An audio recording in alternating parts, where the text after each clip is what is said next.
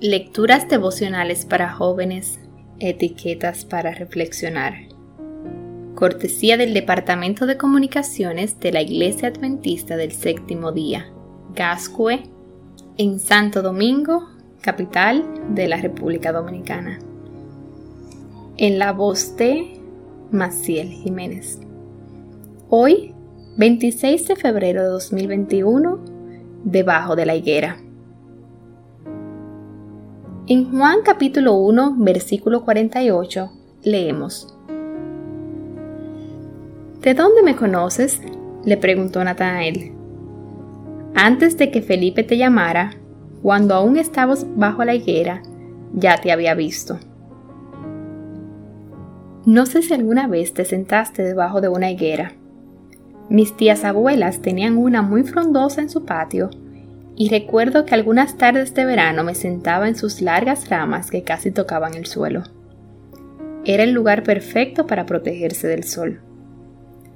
Aparentemente, a Natanael también le gustaban, porque eligió una higuera para sentarse a orar y evaluar si el Jesús que había conocido era realmente el Mesías.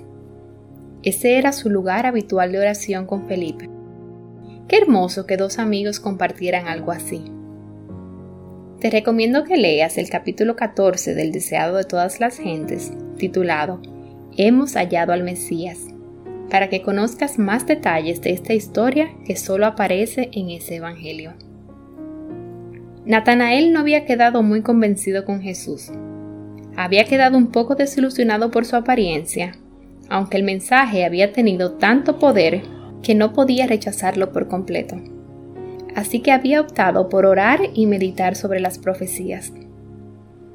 Cuando Felipe lo invitó, quiso creer y lo vio como una señal, pero cuando se enteró de que Jesús venía de Nazaret, nuevamente sus prejuicios lo hicieron dudar. Sin embargo, Felipe lo hizo ir con él para ver a Jesús. Sabía que este encuentro terminaría de convencer a su amigo, y efectivamente así sucedió. Podemos extraer varias lecciones de esta historia, y es porque muchas veces pasamos por situaciones parecidas a las de Natanael. A veces dudamos de la existencia o la naturaleza de Jesús.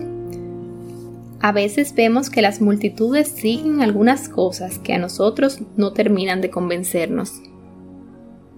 A veces necesitamos que alguien nos incentive a tener un encuentro con Él. Es importante que, así como lo hizo Natanael, busquemos a Jesús personalmente. Pero también es importante dejar de lado nuestros prejuicios y conocer a Jesús como realmente es.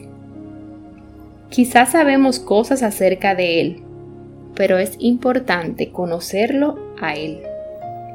Intenta buscar un lugar tranquilo para orar y meditar, y ojalá al encontrarte con Él, también pueda decir que ya te conoce.